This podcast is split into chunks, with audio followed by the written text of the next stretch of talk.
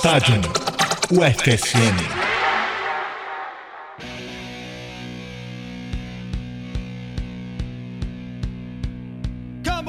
Bom dia, boa tarde, boa noite.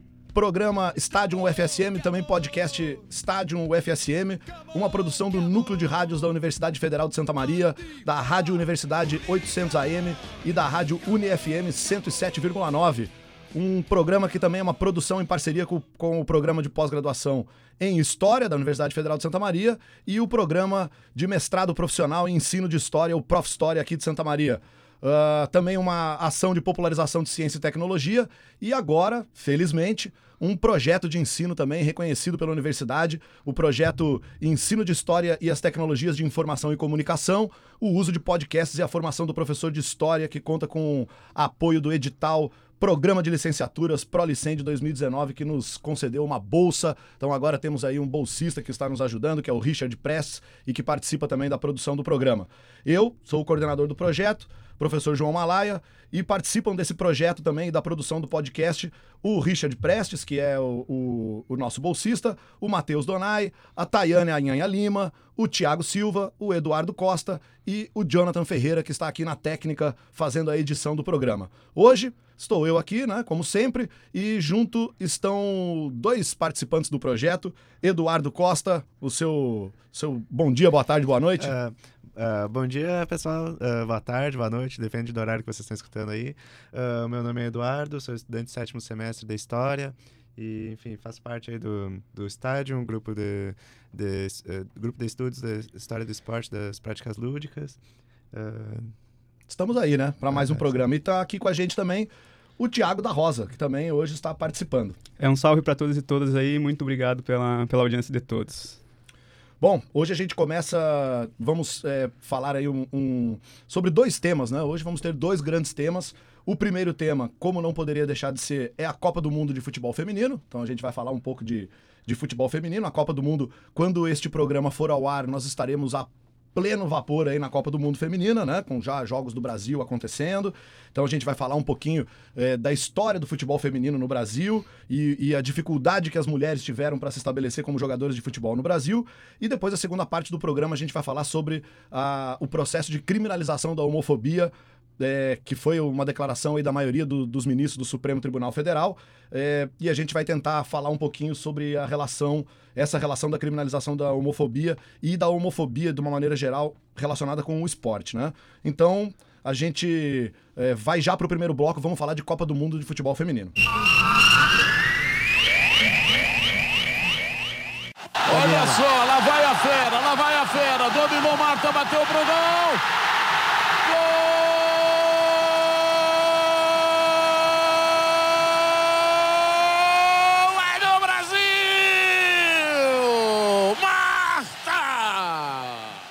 Vocês ouviram aí um dos gols mais importantes de toda a história das Copas do Mundo, pelo menos relacionado ao Brasil, né? Ouvimos o gol da Marta. A Marta, acho que é a jogadora de futebol mais conhecida do Brasil, né? E ela fez esse gol na Copa do Mundo de 2007, uma narração espetacular já do, infelizmente não está entre nós o Luciano do Vale, né? Mas um dos grandes narradores do esporte brasileiro.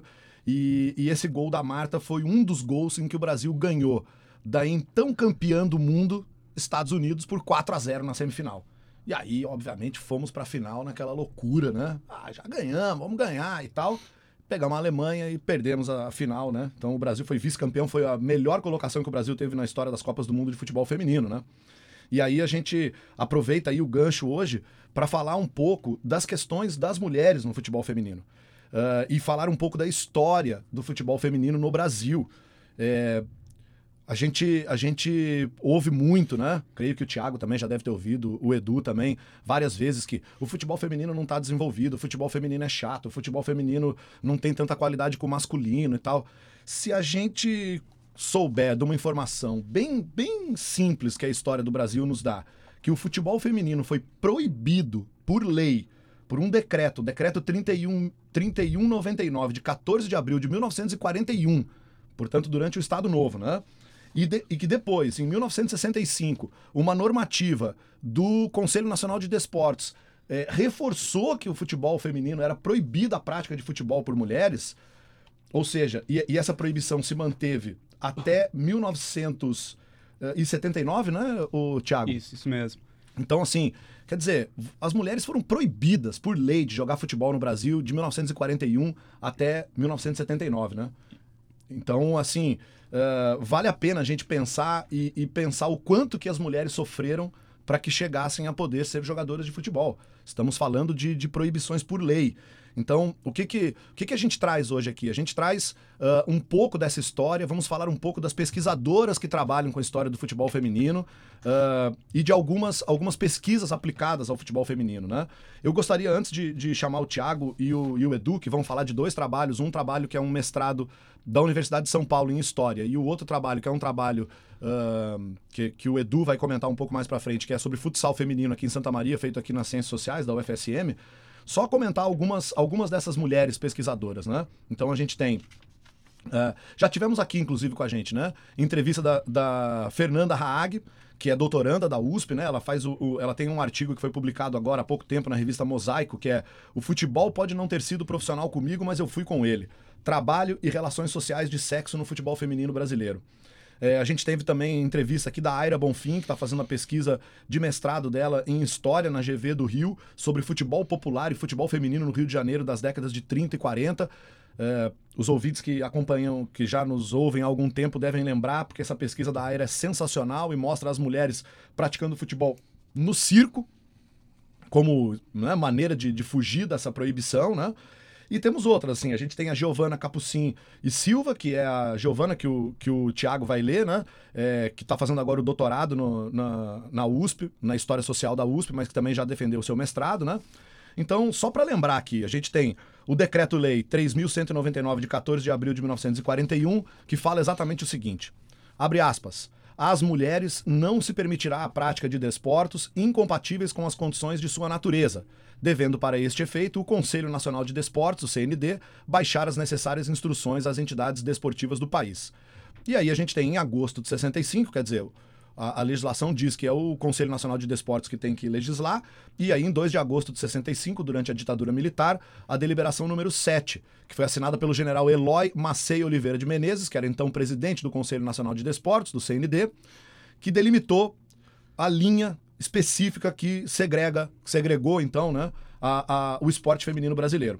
Ele, abre aspas, diz o seguinte: não é permitido à mulher a prática de lutas de qualquer natureza, de futebol, futebol de salão, futebol de praia, polo aquático, polo, rugby, alterofilismo e beisebol. Portanto, as mulheres estavam proibidas durante tanto o Estado Novo do Getúlio Vargas, na sequência e até quase que o final do, do regime militar, as mulheres estavam proibidas de praticar esses esportes.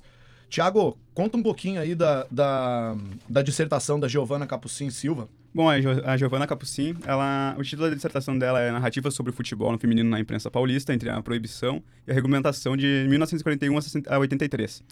Bom, a Giovana ela possui pesquisa na área de, de estudos de gênero no esporte, estudos socioculturais do futebol, futebol feminino, história oral e ditadura, ditadura militar e, é, e a Copa de 1970. É... Para ela, então, o futebol, como ela explica na, te... na, na, dissertação dela, o futebol não é entendido como um espaço de é, possível afirmação da mulher. É a própria prática exercida por mulheres, é fruto de uma, de uma, longa, de uma longa intensa luta, mas vista muitas vezes como uma concessão de, de espaços feito pelo, pelos homens, que ela intitula como os donos da bola, o dono do esporte, onde eles organizavam tudo isso.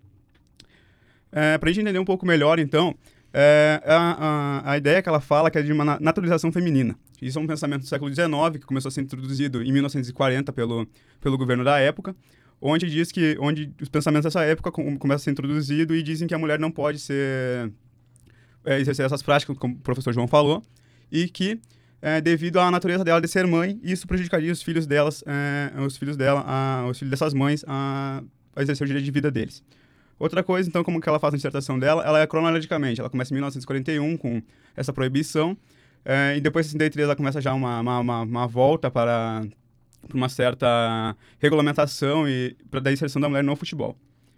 É, a queda, então, da proibição e regulamentação da, da modalidade sem destacar o fato de que as mulheres nunca abandonaram o, totalmente a prática do futebol, a despeito dos períodos e das situações em que a pressão pela interdição da, tinha, sido manti, eh, tinha sido mantida. Então, tinha, uma, tinha bastante eh, uma resistência sobre das mulheres para a prática de futebol. A gente vai passar um trecho agora da, da- de uma entrevista que ela dá para a Rádio USP, onde ela fala mais sobre a, a- essa resistência das mulheres no, no futebol e como é que, ela, que ela- como é que elas se movimentavam para fazer essa resistência. Mas apesar de ser proibido, as mulheres nunca pararam de jogar, né? Como que elas permaneceram praticando esporte ao longo desses 40 anos? na década, na segunda metade da década de 50, elas começam a aparecer. Ah, e a Liga das Senhoras Católicas vai promover um jogo de futebol beneficente. Ah, e não sei quem vai promover um jogo de futebol beneficente. E aí começa a ter a Casa do Ator vai promover um jogo de futebol beneficente. E aí começa então é, a promover esse futebol beneficente que e aí tem até uma disputa, né, que tenta se proibir o jogo, o jogo da Casa do Ator, que era um jogo que ia reverter a renda para a Casa dos Artistas e tem toda uma questão e aí entra um pedido de como é que se diz, mandado de segurança, tem toda uma disputa em torno disso. Mas aí qual é a conclusão? Olha, é assim, o futebol é proibido como esporte, mas o que a gente está fazendo aqui, essa argumentação, o que a gente está fazendo aqui não é esporte. O que a gente está fazendo aqui é uma atividade circense. Por quê? Eles não chamam mulheres que são atletas para jogar, eles chamam as que eles chamam das vedetes, né? E quando você desqualifica isso como esporte, você foge da lei. É um modo de você ludibriar a lei, né? E aí tem empresários fazendo isso. Enquanto isso na Europa, o jogo de mulheres está se desenvolvendo, eles estão fazendo campeonatos e lá tem empresário investindo. E a gente sabe muito bem que empresário só põe dinheiro em coisa que dá dinheiro, né? Então, é, a gente ter empresário trazendo turmas de futebol da Alemanha para jogar com as vedetes brasileiras, na verdade isso é um grande circo de pessoas que estão interessadas em ganhar dinheiro, mas acabam promovendo uma visibilidade e levantando uma questão né, ali dentro do próprio Estado. Bom, vocês ouviram aí o áudio da, da Giovana, né? E, e- e há um trecho do- da dissertação da Giovana em que ela fala especificamente da resistência das mulheres a essa normativa número 7 do CND, né? É, e, e como as mulheres foram tentando jogar bola.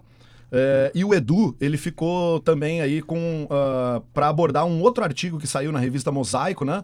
É, o artigo do Rafael Rajão Ribeiro, Futebol de Mulheres em Tempo de Proibição, o caso das partidas Vespasiano e Oficina, 1968. Conta um pouquinho dessa história aí que o Rafael publicou na revista Mosaico, Edu. Sim. Ah, bom, o Rafael, só pra né, tá falando assim, ele é, estudou História na Universidade Federal de Minas Gerais e, e atualmente ele está fazendo doutorado na Fundação Getúlio Vargas. Bom, o, né, ah, esse trabalho, ele busca trabalhar um, ah, um caso de, um ah, de confrontos que ocorriam entre o time Vespasiano e Oficina. O Vespasiano é uma cidade que fica a poucos quilômetros da capital, Belo Horizonte, e então ele trabalha basicamente esses confrontos no ano de 1968. Ele frisa muito no trabalho dele que esse, ca- eh, esses, confrontos não eram únicos. eh, eh, pu- eh, haviam vários casos, porém eh, ele usa esse caso para poder ahn, explicar melhor como esses confrontos eh, que eh, entre futebol, do futebol feminino ocorriam, né? O Rafael faz aí um, uma, uma, um trabalho, né? De levantar esses jogos em regiões que não são assim tão conhecidas, né? Grandes centros metropolitanos, né? Então ele vai colocar ali, ele pega aquele caso ali do Vespasiano e Oficina. Na verdade, a gente trouxe esses dois casos, né? E esses outros, eh, essas outras pesquisas da Aira, da Fernanda Haag também, né? A gente tem vários outros outras pesquisadoras, a gente tem a, a Silvana Goldner, né, que, que é daqui da URGS. Ah, a gente não pode esquecer que a gente tem a Tayane, né, nossa colega que estudou a, a representação das mulheres na arquibancada na Primeira República, né? Então, é, há uma renovação dessa, dessa, desses pesquisadores, né, principalmente meninas, e há muito para estudar ainda, né? Hoje a gente está aqui falando de futebol feminino e nós só temos uma menina no grupo, né? Que é a Tayane. Ela veio no, no programa passado, então pela nossa rotatividade aqui, eh, senão a gente ia ter que estar com a Tayane todos os dias, né? Mas ah, a ideia é que, assim, a gente precisa que, que as mulheres também estejam dispostas a estudar essa proibição do futebol, essas manifestações do futebol eh, feminino, né? Então fazemos quase que aí um, um pedido aí, né, para as mulheres eh, que gostam de esporte, que gostam de história, que procurem estudar essas manifestações. Né? A gente teve aqui em Santa Maria algumas manifestações dessas também. Ah, Então, assim, o mote para a gente discutir a Copa do Mundo do Futebol Feminina, né, e, a- e os resultados da seleção brasileira é justamente a gente entender um pouco a história das mulheres no esporte brasileiro, a proibição do futebol e que ainda precisamos estudar mais esse tipo de, de fenômeno, né? Então, agora a gente vai falar efetivamente um pouquinho sobre Copa do Mundo, né? E é, vamos ouvir um áudio aí que foi produzido pelo Sport TV que mostra ah, um pouco aí da- das declarações das, das jogadoras brasileiras pré-Copa do Mundo. Não se espante com meu drible, com meu passe, com meu chute. Não se espante com meu abraço, com o que eu faço com a bola.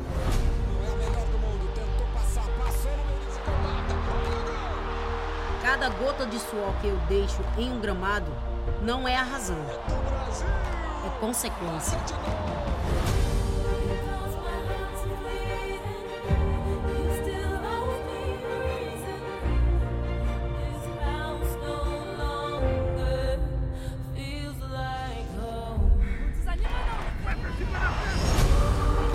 Aqui é dedicação. É entrega, é paixão. Aqui é Copa do Mundo.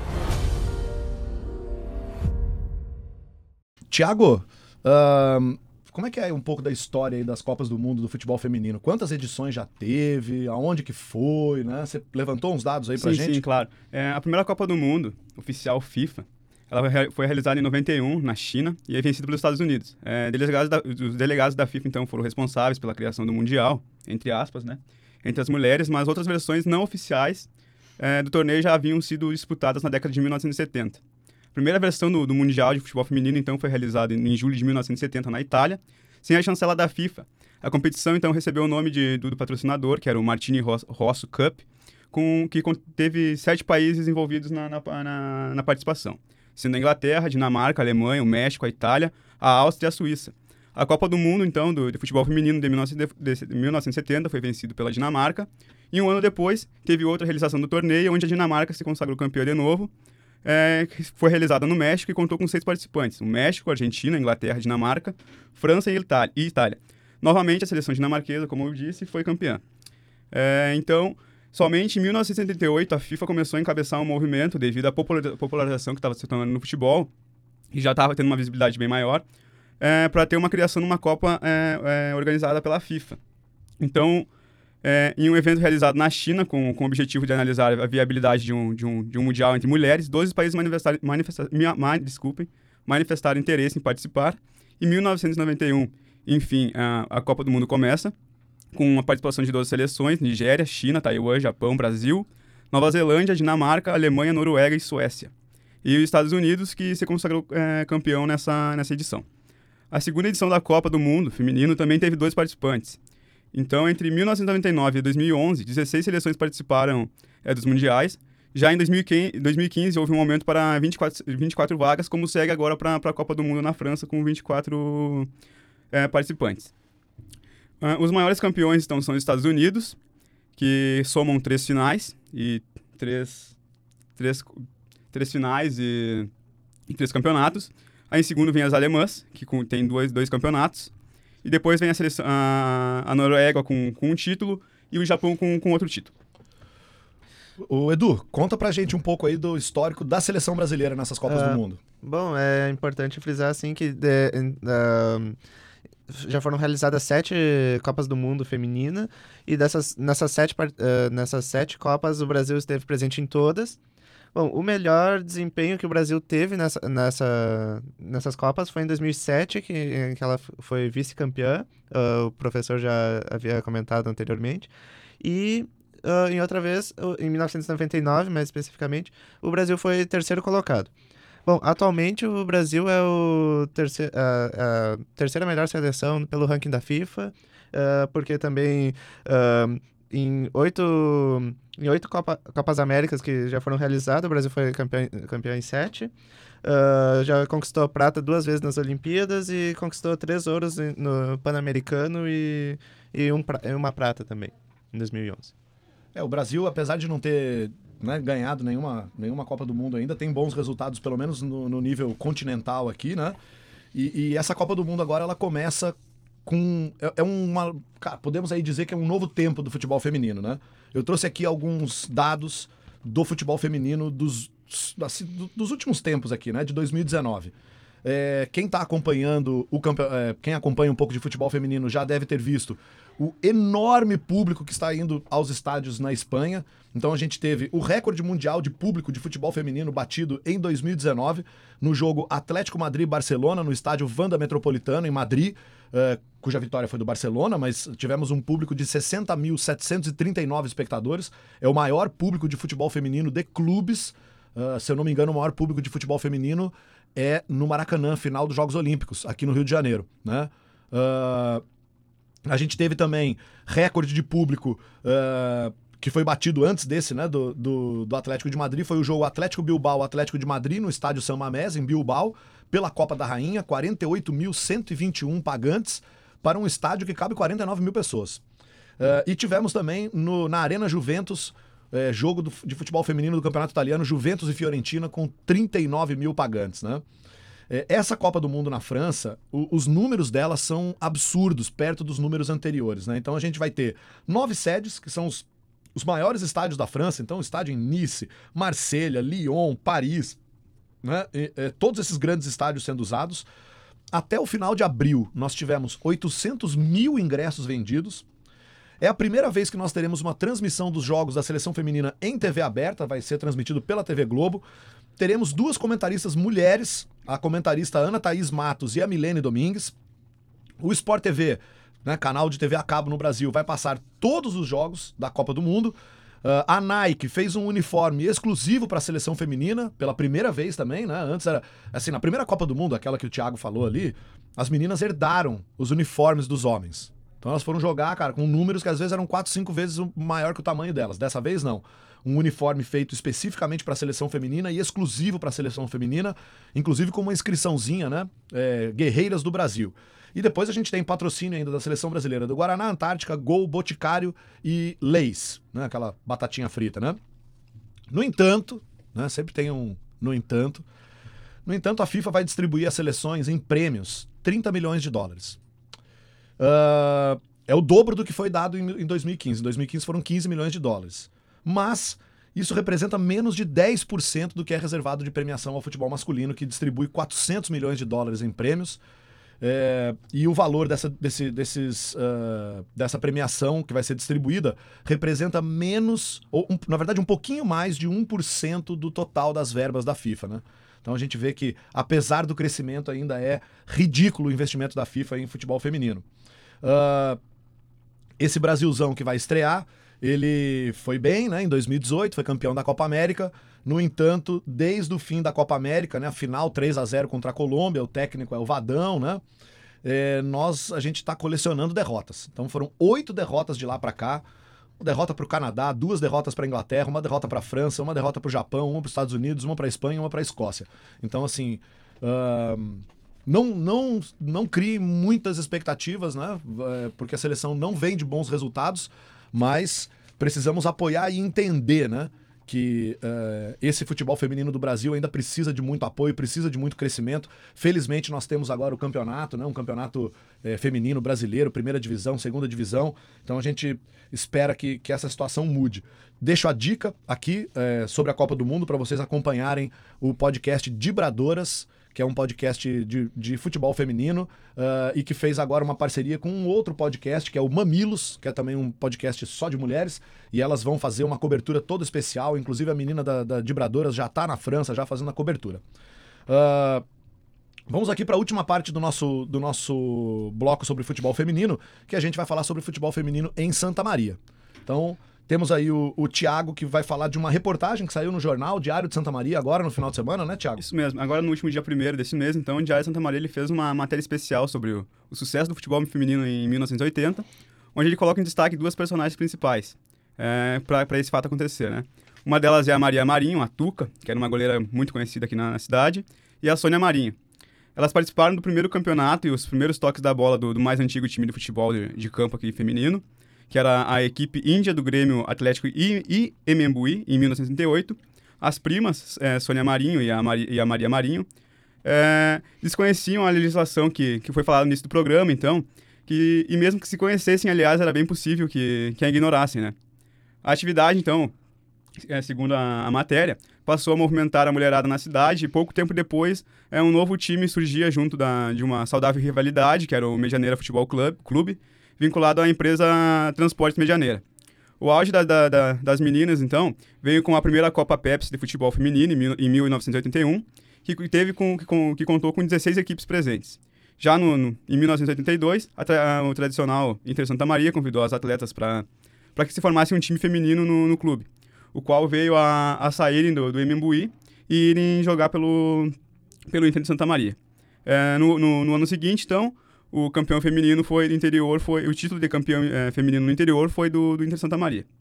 Porém, a alegria durou pouco e, segundo as jogadoras, o time delas não, não dava o mesmo retorno que o masculino e teve uma transição do, do Inter Santa Maria para o Rio Grandense e que também veio fechar as portas depois do futebol feminino no Rio Grandense um ano depois, pelo, pela mesmo, pelo mesmo motivo de uma falta de verba para manter as jogadoras. Só para a gente ter uma, uma ideia mais cronológica, então, o futebol feminino de campo em Santa Maria começou no dia 14 de abril de 1938, com o primeiro time de futebol feminino de Santa Maria, o Grêmio Atlético em Membuí. Em 81, a primeira Copa Pepsi de futebol feminino. Em 82, a segunda Copa Pepsi de futebol feminino. E no mesmo ido de 82, o Inter se forma um time feminino e sai do futebol amador as meninas que estavam em Emegui, entrando já para um futebol mais profissional. Em 83, as meninas do Inter, então, saem campeãs do, do interior. E em 84 já se forma o time é, feminino do Rio Grandense. O, bom, é, o link dessa reportagem depois vai estar tá na, na, descrição né, ali do, do podcast. Quem for ouvir depois pode ter acesso a essa matéria. É, e, e, mostra que a gente ainda tem muito ainda para conhecer sobre essas experiências do futebol feminino aqui na região, né, no interior do Rio Grande do Sul. O Edu, ele teve contato também com uma dissertação sobre futsal feminino aqui em Santa Maria, né? Que foi feito ali nas Ciências Sociais, né, sim, né, Edu? Sim, é... Uh, bom, a dissertação entra aí para completar narrativas de jogadoras de, do futsal feminino em Santa Maria, Rio Grande do Sul, uh, da, uh, da Cláudia Samuel Kessler. Ela foi uma dissertação escrita em 2010. bom, ela, essa dissertação ela, ela parte assim da, também do decreto lá do Uh, do fim do decreto que, da proibição do, da prática feminina de, de futebol. Uh, então, né, com toda a, a redemocratização que estava ocorrendo nessa época também. E, bom, a, é, a, boa parte do que o Thiago falou anteriormente ali, sabe, acaba sendo contemplado assim. Ela, ela faz uh, vários. Uh, um trabalho etnográfico, assim, com uh, jogadoras assim, muitas assim que até continuaram uh, a jogar, porém uh, é tratada muito da dificuldade que se tinha, porque se tentou uma profissionalização desse, da prática, porém, com todas as a falta de incentivo que o Thiago relatou ali, de, de uh, dos clubes fecharem as portas e tudo mais, acabou que a, o número de equipes, até amadoras, uh, acabou diminuindo em decorrência disso. Bom, mas ela também trata, assim, uh, como o futebol e a, a, sua prática ligada ao prazer de estar, de, de, das jogadoras estarem fazendo isso e, tam, e isso como uma liberdade de expressão. E, enfim, uh, todo em decorrência da, da então, até então, proibição que ocorria anteriormente, que é, é interessante esse, essa, esse trabalho, é, porque ele dialoga um pouco com a reportagem que foi falada pelo Tiago, porque as mulheres na reportagem elas falam que elas jogavam futebol de salão, né? E aí elas foram se unindo tal em times de futebol de campo, fizeram uma, uma reunião. Então a gente tem é, essas duas expressões, tanto do futebol de salão quanto do futebol de campo aqui em Santa Maria, e que é, a gente já tem ali um trabalho das ciências sociais, mas acho que ainda tem um monte de campo para a gente estudar isso aí, né? Então sim, sim. fica aí é, nossa, ela... nosso pedido quase, né? Sim, ela inclusive coloca assim que o trabalho dela é, é um trabalho que, é, que acaba sendo limitado, né, por... Uh, como uh, acaba sendo muitos trabalhos da, da ciência, da, das ciências humanas, assim, porque ela não uh, acaba por falta, às vezes, por uh, a gente sabe como é que é os prazos, assim, uh, acaba que tem muitas, se dá para abordar várias outras formas, várias outras temporalidades, assim, que acabou não dando, assim, para abarcar tudo num trabalho só, né? É importante frisar isso. É, então fica, fica aí, na verdade, o nosso chamado também, né? Não só para que as pessoas façam pesquisa sobre isso, mas acompanhe aí a Copa do Mundo. Futebol feminino é legal demais. As meninas estão treinando demais, evoluíram demais, as jogadas são sensacionais. Então, é, vamos, vamos dar vazão aí para isso, né? Então a gente encerra aqui o nosso bloco sobre futebol feminino e vamos falar um pouco sobre é, a, questões de homofobia no esporte.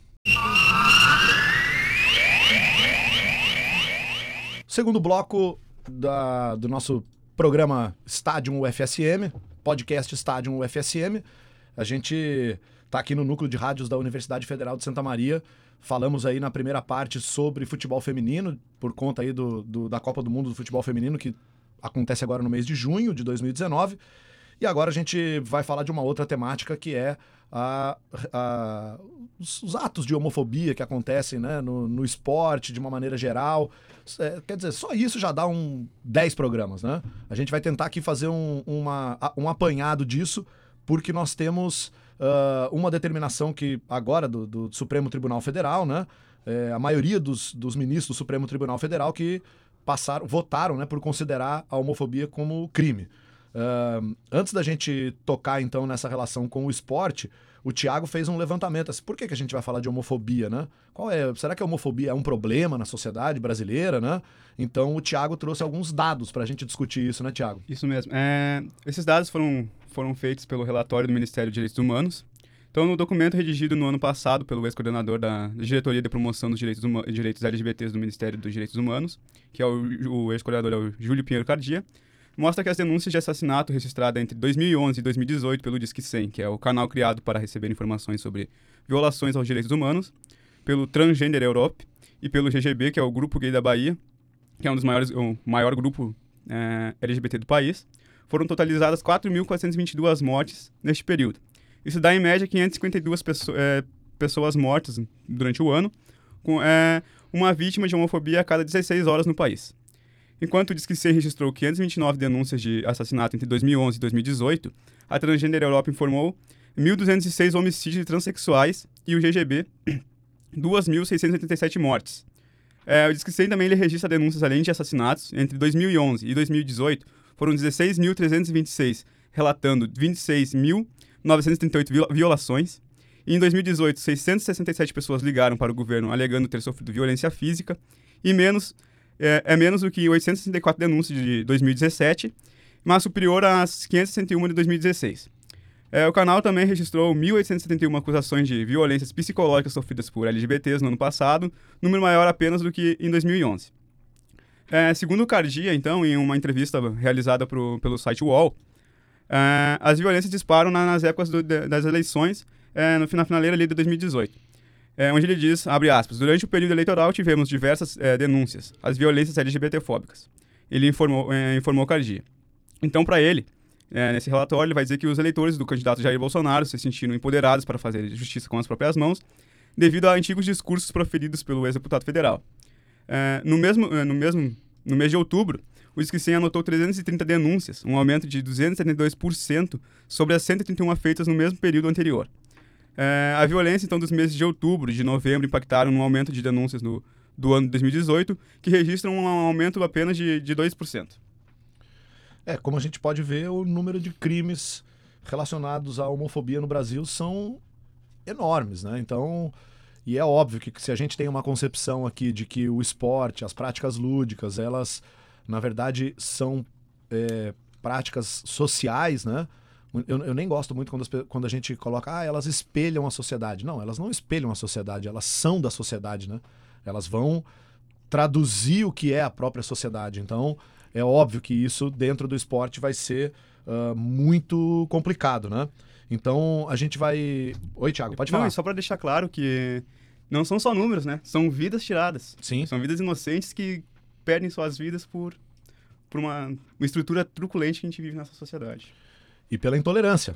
Né? E aí, para falar um pouco sobre essas questões e sobre a criminalização da homofobia pelo Supremo Tribunal Federal, a gente vai ter, vai ter aí a honra de falar com o promotor de justiça do primeiro Tribunal do Júri de São Paulo, doutor Alexandre Rocha Almeida de Moraes. Então, vamos lá para a entrevista.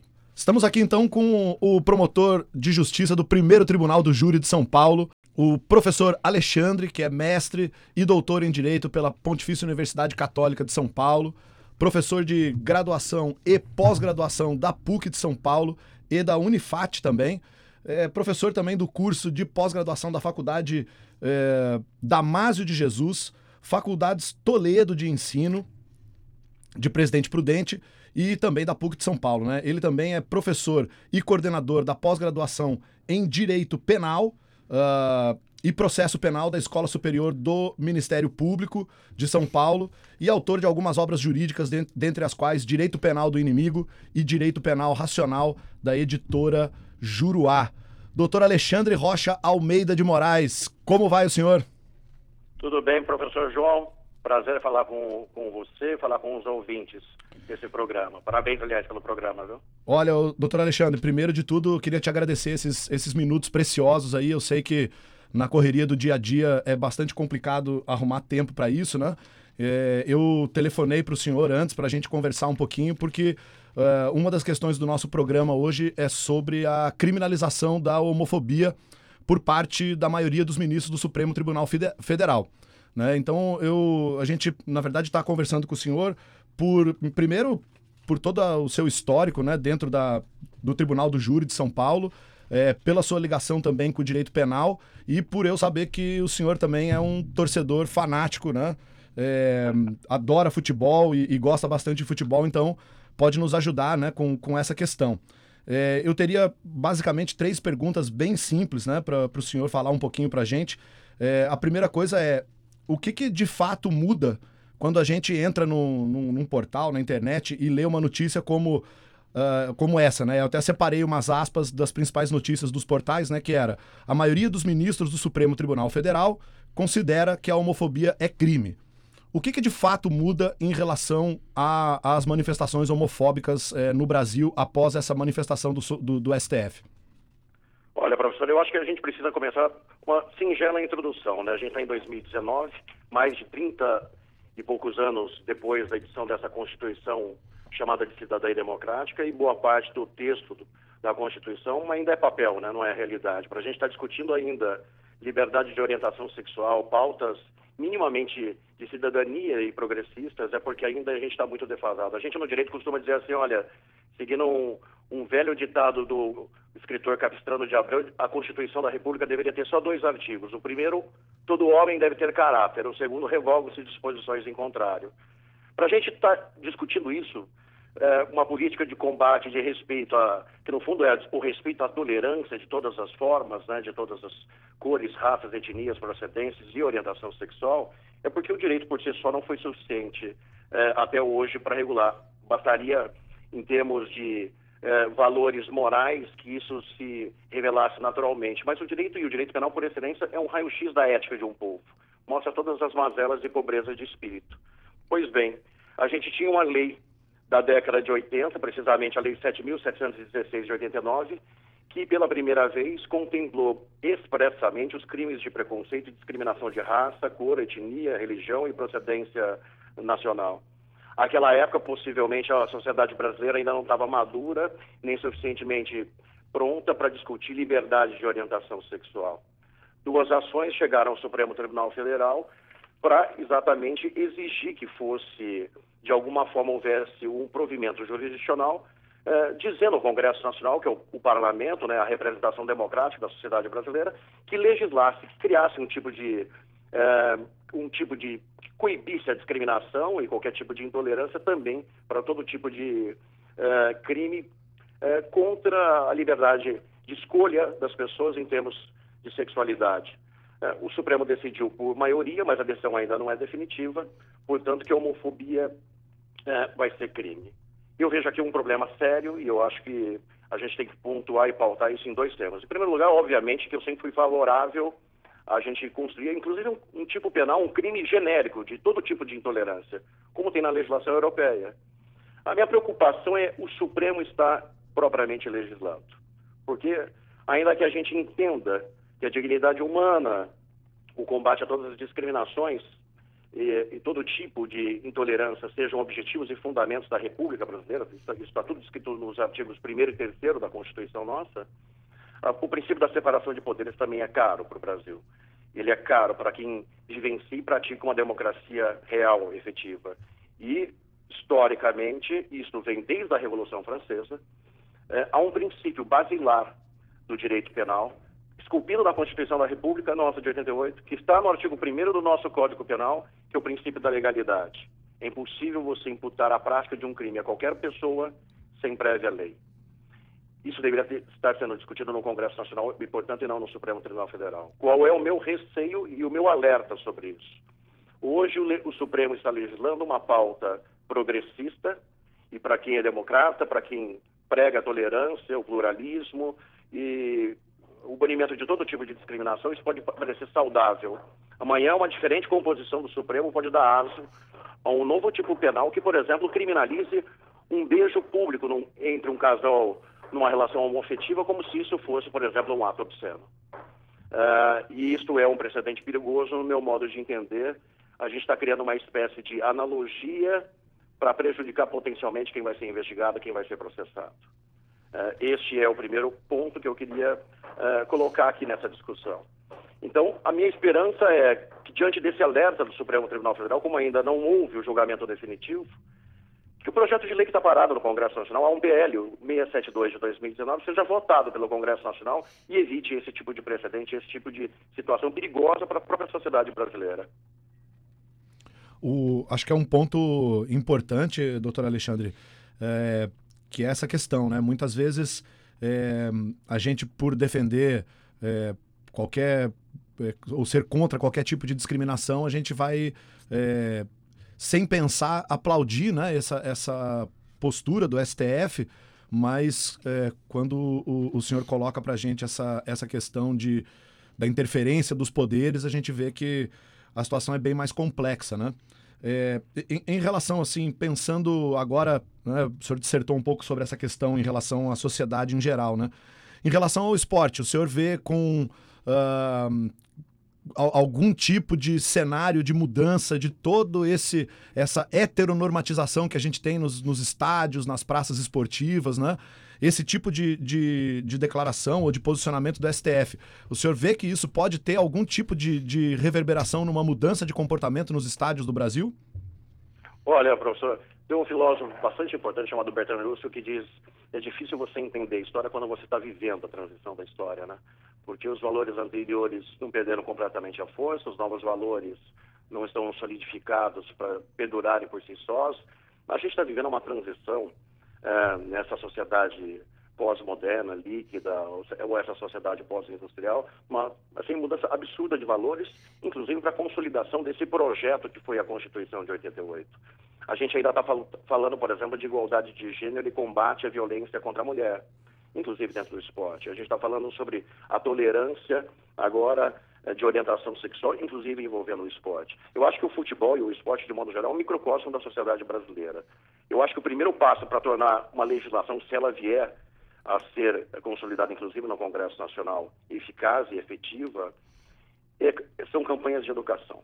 Porque é uma geração lá atrás que entendeu durante muito tempo que era natural Vamos lembrar que durante muito tempo o programa humorístico de, da família brasileira aos domingos criava estereótipos da pessoa negra, do homossexual, a mulher como objeto, e isso fazia parte da cultura, isso era passado de uma forma é, engraçada, irônica e lúdica aos domingos para a família brasileira. É, há uma, é uma transição e há diferentes gerações convivendo com essa transição. Não dá mais para aceitar é, todo, qualquer tipo de uh, discriminação e intolerância. O esporte, obviamente, e, e o futebol por excelência, uh, eles revelam isso, sobretudo porque é uma multidão ali e há uma perda das identidades pessoais, mas a, por excelência uma exposição de todos os ódios, de todas as intolerâncias possíveis numa potência macro. Para que isso se torne eficaz, a gente precisa muito de educação, de, de divulgar como esse programa está fazendo, para uma transição cultural, antes propriamente de ter e, e, verificar uma eficácia na lei. Veja, o racismo já existe como crime desde a década de 80, mas crimes de racismo efetivamente julgados no Brasil, pouquíssimos. A gente tem muito mais crimes de injúria racial, foi uma pequena adaptação da lei, e a gente pode rememorar. Lá atrás, alguns anos atrás, um, um jogo de Libertadores aqui em São Paulo, um jogador do São Paulo, que hoje é comentarista esportivo, foi chamado de macaco por um jogador de um time argentino e naquela época dentre outras coisas, gerou uma comoção e uma espécie de perplexidade, porque um delegado de polícia que assistiu o jogo deu voz de prisão por crime de racismo. Uma parte das pessoas que estavam assistindo, que estavam no esporte, entendiam que aquilo fazia parte do esporte. Não, não, não pode fazer parte do esporte. Todo tipo de brincadeira tem sentido quando a pessoa que é objeto da brincadeira, ela ri e se diverte daquilo. Quando aquilo carrega, de alguma forma, algum tipo de ofensa que diminui, significa espizinhar e humilhar a pessoa, isso deixou de ser brincadeira e passa a ser uma ofensa. Dentre outras coisas, a ofensa da intolerância.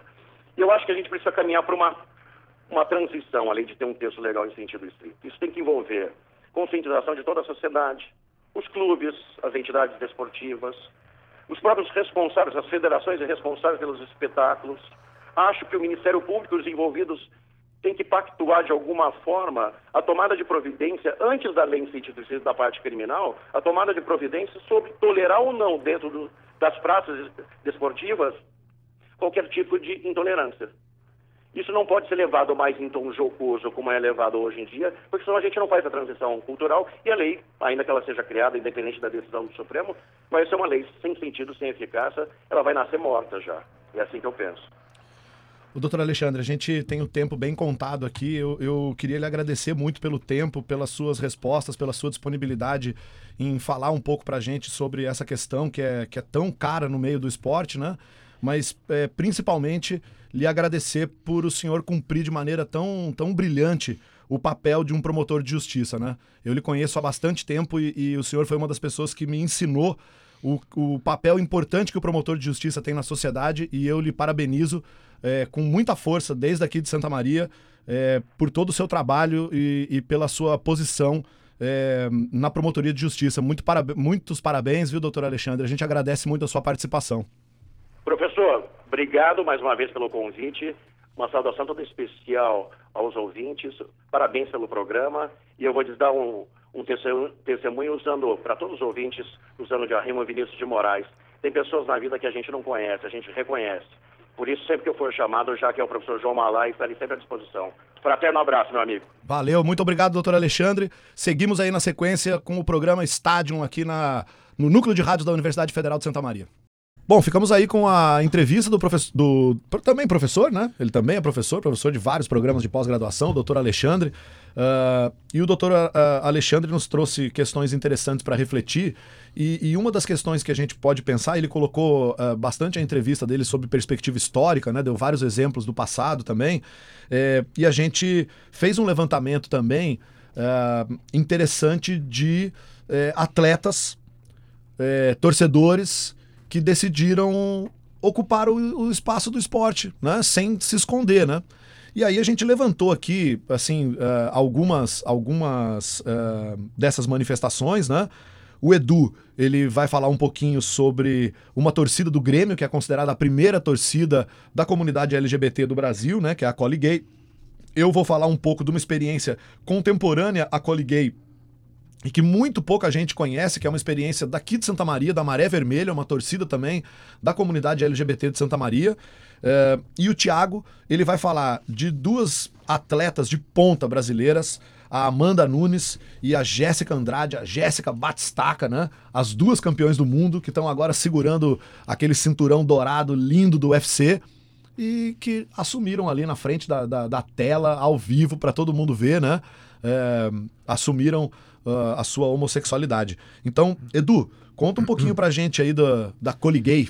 Bom, a Coligay, então, ela foi uma torcida organizada que surgiu em 1977, né? Uh, e, enfim, era torcedores do Grêmio que, uh, que, frequentaram a, que frequentavam a Boate Coliseu em Porto Alegre. Então, é, é, é daí que se deriva o nome, da, então, em homenagem a essa boate. E, enfim, ela é a primeira, é considerada a primeira torcida LGBT do Brasil e serve de, eh, serviu de inspiração a outras torcidas LGBTs que vieram a surgir depois, como a torcida do Flamengo, a Flagay, e a torcida uh, uh, Foguei do, do Botafogo.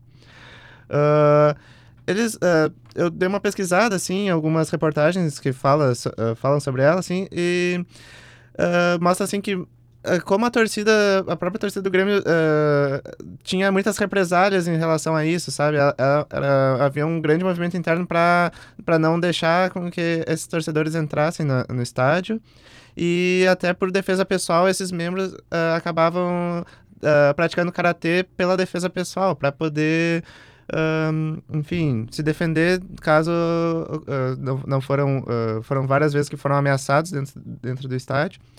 E, bom, uh, vou até comentar aqui um pouco. Eu, eu sou torcedor colorado, né? E, enfim, no mês de abril ali saiu uma reportagem na Zero Hora sobre a iniciativa de alguns torcedores de criar uma torcida LGBT do Inter, que seria denominada Coloridos. E, enfim, eu como part participando de alguns grupos de, uh, sobre o Inter, assim, percebi como uh, a homofobia ainda está presente e quanto esses movimentos são necessários, assim, para romper com essa uh, com a homofobia que, que há no estádio. Eu, eu vendo, assim, Uh, muito, uma homofobia descarada, assim, que é com um discurso de, tipo, não podemos separar a torcida, sendo que, inclusive, teve representantes de torcidas organizadas do, uh, do Inter, assim, que que bom, que separar, uh, que literalmente a própria torcida, a torcida, uma torcida organizada em específico se, uh, separou em duas e vem com esse discurso de que essa torcida LGBT vem para separar, sabe? É o cúmulo do, do, contraditório, assim, sabe? Então eu queria deixar parabéns a, aí a torcida, a quem tá tocando essa ideia aí uh, desejo que tenha muito sucesso na, nessa iniciativa. É, o, o Edu separou ali um pedacinho do do hino, né? Do, da, da Coliguei, né? Uma, uma uhum. música que a Coliguei tem, Sim. a gente vai ouvir ali que foi cantada por um ex-integrante da torcida. Nós somos a Coliguei, com o Grêmio eu sempre estarei. É bola pra frente, campeão novamente, é Grêmio, força e tradição. Nós somos da Coliguei, com o Grêmio eu sempre estarei. É bola pra frente, campeão novamente. É Grêmio, força e tradição. Sou tricolor pra valer, pra ganhar e vencer, pra o que der e vier. Nós, tricolor de pé quente, estaremos presente onde o Grêmio estiver. Nós somos da Coliguei, com o Grêmio eu sempre estarei. É bola pra frente, campeão novamente. É Grêmio, força e tradição.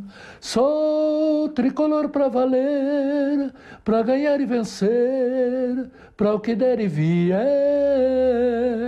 Nós, tricolor de pé quente, estaremos presente onde o Grêmio estiver. A gente, como eu disse, a gente vai ter também aqui em Santa Maria, né? Um, uma, uma manifestação dessa, que é a Maré Vermelha.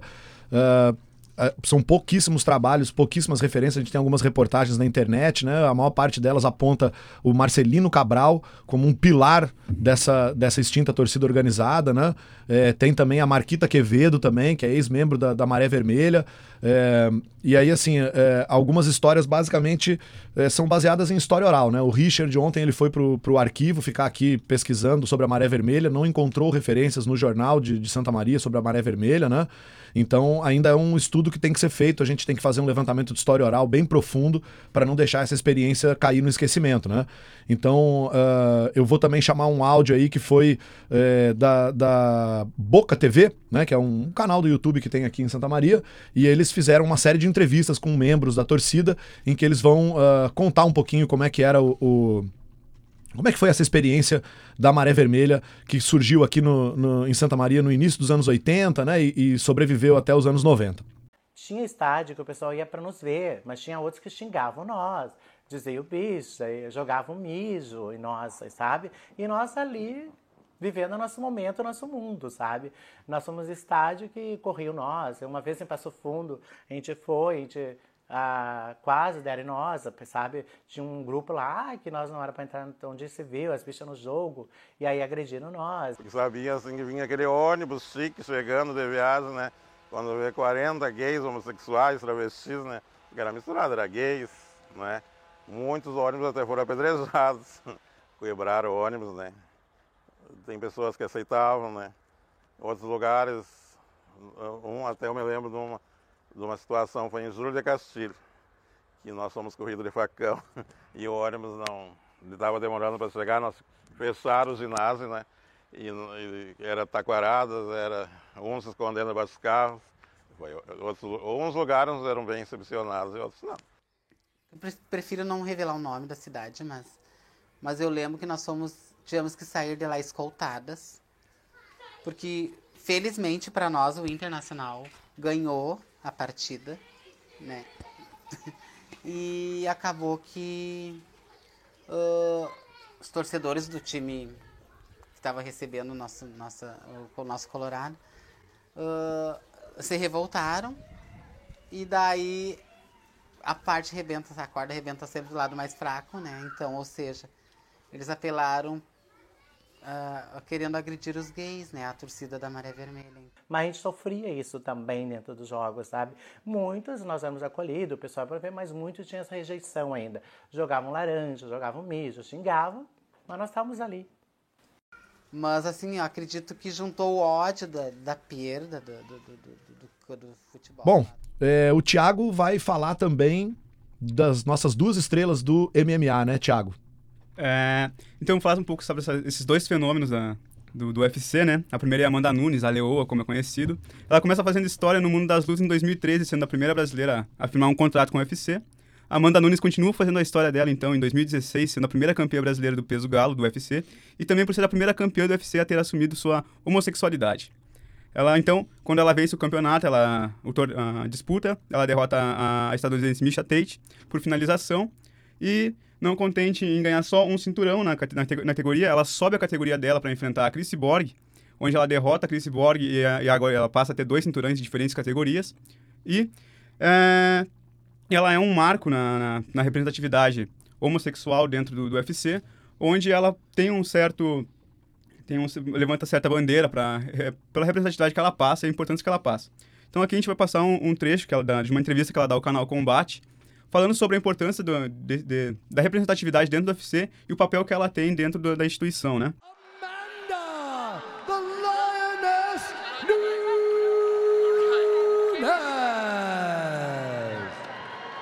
Eu quis, mesmo que o UFC me promovesse dessa forma, primeira campeã gay, eu acho que, que eu não tinha nenhum problema em nas pessoas, né? Porque é todo esse preconceito, tudo isso que vem, vem acontecendo. Acho que é importante ver que eu consegui sendo gay, por que um outro gay não pode?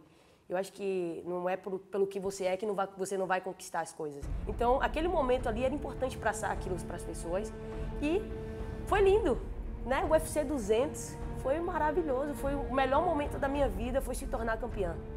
É, e dali só veio melhorando assim e me proporcionando a vida, principalmente me proporcionando esses momentos maravilhosos assim. É importante para mim, eu me sinto bem, né? Eu me sinto bem estar com o cinturão e as pessoas. Bom, a outra brasileira então que que tá na ponta aí é a brasileira Jéssica Andrade, a Jéssica Batistaca.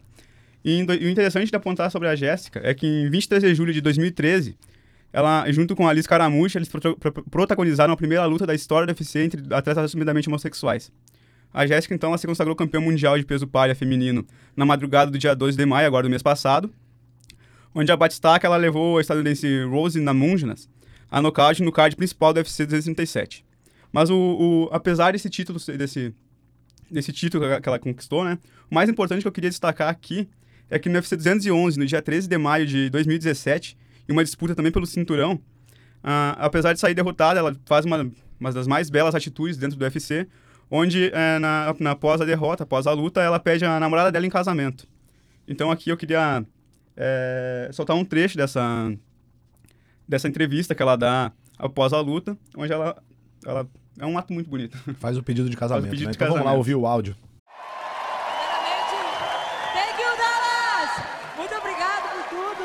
É, eu acho que a, a minha equipe, tudo isso que eu fiz hoje é graças à minha equipe, essa minha força de vontade, essa minha garra. Eu vim com ela desde o começo. Eu queria ser a campeã. Infelizmente não deu. Eu tenho muita caminhada pela frente. Eu ainda sou faixa roxa de jiu-jitsu. Aproveitando a deixa, que eu não sei se eu vou falar depois, eu queria fazer um pedido muito especial. A minha mulher está aqui, Fernanda. Eu queria pedir você em casamento. Espero que você aceite. Eu te amo muito. É isso, gente. A gente chega ao final aí do estádio. Edu, Despedida? Bom, uh, gostaria de agradecer então a audiência. Uh, muito obrigado por escutar nós até aqui. E espero que tenha contribuído muito no nosso debate aqui. Valeu, Thiago. Eu quero agradecer a todos e todas que, que estão nos escutando e continuam no, nos prestigiando nessas, nessas datas que saem na UniFM, na UniAM e também pelo podcast, né? Então é isso, gente. Eu aqui, professor João Malaia, coordenador do projeto aí de, de ensino. Deixo aí o, o, meu agradecimento a todos aqueles que tiveram paciência de ouvir, o agradecimento ao núcleo de rádio da UFSM, ao Jonathan Ferreira, e deixo aqui minha despedida até o próximo podcast. Um abraço a todos e todas. Estádio UFSM.